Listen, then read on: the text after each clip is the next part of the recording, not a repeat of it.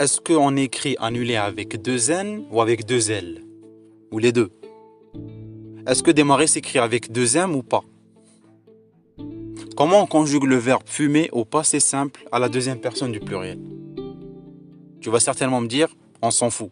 Ou alors, tu vas me dire, écrit et le correcteur du téléphone va s'en charger du reste.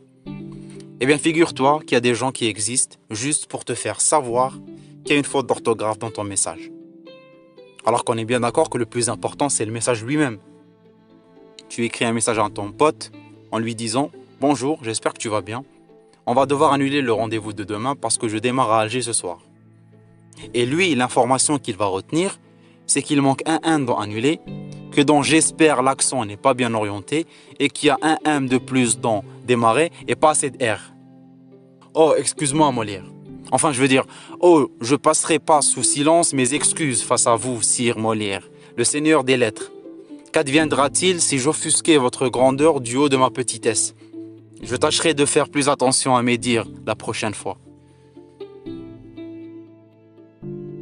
Bon, j'ai quelques Molières dans ma liste d'amis. Mais j'ai trouvé une technique. Maintenant, j'envoie des messages vocaux.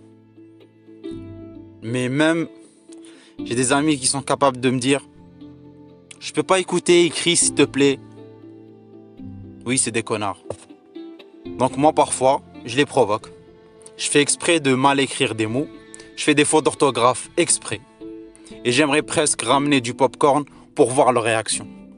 J'écris intéressé avec un C, pharmacie avec un F, et ça va avec un S. Et là, ils me disent envoie un message vocal, c'est mieux. Voilà, vengeance. Par contre, la technique du vocal, ça ne marche pas avec tout le monde. Il y en a qui font des fautes d'orthographe même en parlant. C'est encore pire. Alors cette soirée s'était bien passée? Ou alors, ils croient que ça s'écrit comme ça? Mais bon, il y en a qui font des fautes en parlant et il y a ceux qui ne parlent pas pour éviter de faire des fautes. Je préfère faire des fautes en parlant.